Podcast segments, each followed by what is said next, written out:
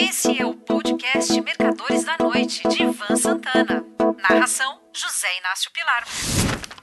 Alternância de poder. Antes de mais nada, é preciso frisar que nas eleições presidenciais deu empate.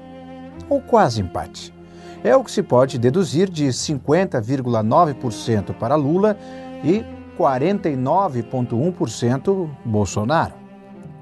Talvez se a Polícia Rodoviária Federal não tivesse sabotado o pleito no Nordeste, a vantagem de Lula fosse um pouquinho maior.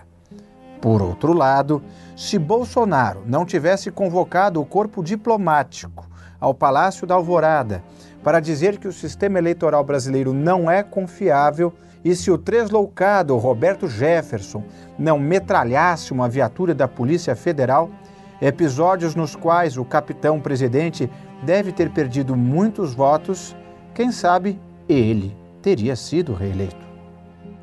O certo é que deu Lula na contagem dos votos, e é por ele que o Brasil será governado nos próximos quatro anos. É assim que a democracia funciona. Uma coisa é certa: Luiz Inácio terá de montar um governo de coalizão caso queira ter sucesso em seu terceiro mandato. É dessa montagem que o Brasil que investe na renda variável quer saber. Saber e tirar conclusões. Vejamos como o poder se alternou em eleições passadas e como a B3 se comportou. A passagem de bastão de Michel Temer para Jair Bolsonaro se deu com todas as características de civilidade e respeito de lado a lado. Como já se sabia desde antes da facada em Juiz de Fora que o posto Ipiranga seria o responsável pela economia ainda que o apelido tenha caído em desuso, era dele que o mercado queria saber. Entre a confirmação da contagem dos votos e a posse de Bolsonaro, que se deu em 1 de janeiro de 2019, o Ibovespa subiu 7%. Não houve processo de transição entre Dilma Rousseff e Temer, já que ela foi caçada pelo Congresso. Mas se pegarmos o período entre o dia que a Câmara dos Deputados autorizou o início do processo de impeachment e aquele no qual o Senado o transformou em fato consumado, o Ibovespa subiu formidáveis 30%. Do momento em que Dilma foi eleita e 1 de janeiro de 2011, quando Lula lhe passou a faixa presidencial, nada aconteceu nem no mercado, nem na política, já que era apenas uma troca de petista por outro. Madame Rousseff, inclusive, fora a ministra-chefe da Casa Civil do chefe e manteve boa parte do quadro de ministros, com apenas um ou outro trocando de pasta. Poucas liturgias da história da política brasileira foram tão civilizadas como a da transferência de governo entre Fernando Henrique Cardoso e Luiz Inácio Lula da Silva.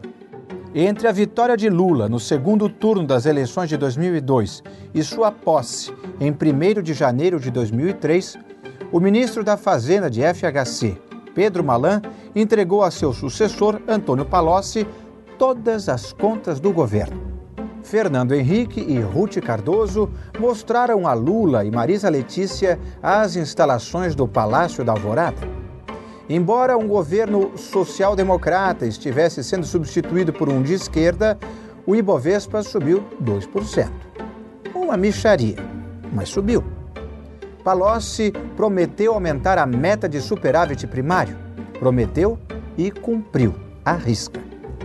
Uma curiosidade dessa transição é que Lula sugerira à FHC aumentar seu mandato em cinco dias, passando a posse do dia 1 de janeiro, data muito inconveniente para que chefes de estados comparecessem, para o dia 6.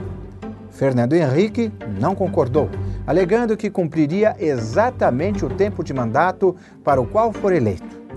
A transição Itamar Franco FHC também se deu normalmente, já que o Tucano fora ministro das Relações Exteriores do Mineiro e mais tarde da Fazenda época em que foi concebido o Plano Real.